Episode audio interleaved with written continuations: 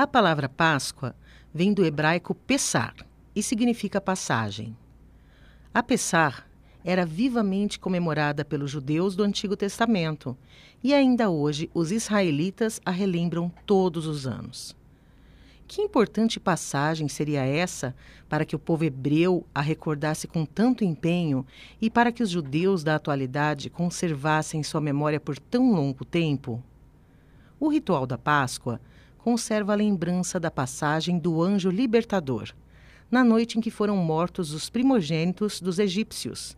Disse Javé: Quando seus filhos perguntarem que rito é este, vocês responderão: é o sacrifício da Páscoa de Javé.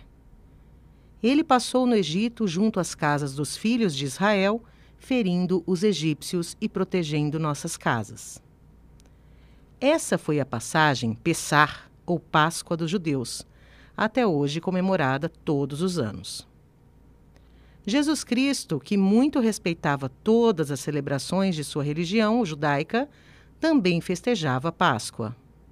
Foi o que ele fez às vésperas de sua morte, ao cear com seus discípulos nos arredores de Jerusalém.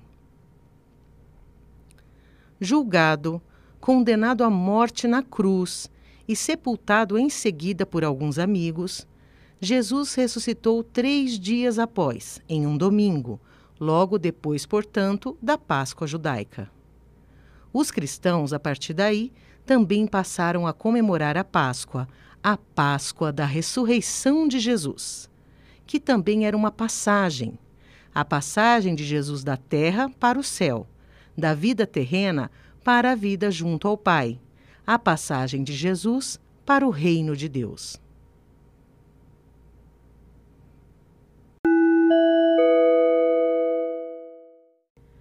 O podcast Os Símbolos da Páscoa é baseado na obra de Paulinas Editora, com idealização e coordenação de Natália Macari, redação de Sueli Mendes Brazão, ilustrações de Henrique Martim. Apresentação: Silvia Torreglossa, jornalista e cooperadora paulina. Trabalhos técnicos de Hélio Patrizzi.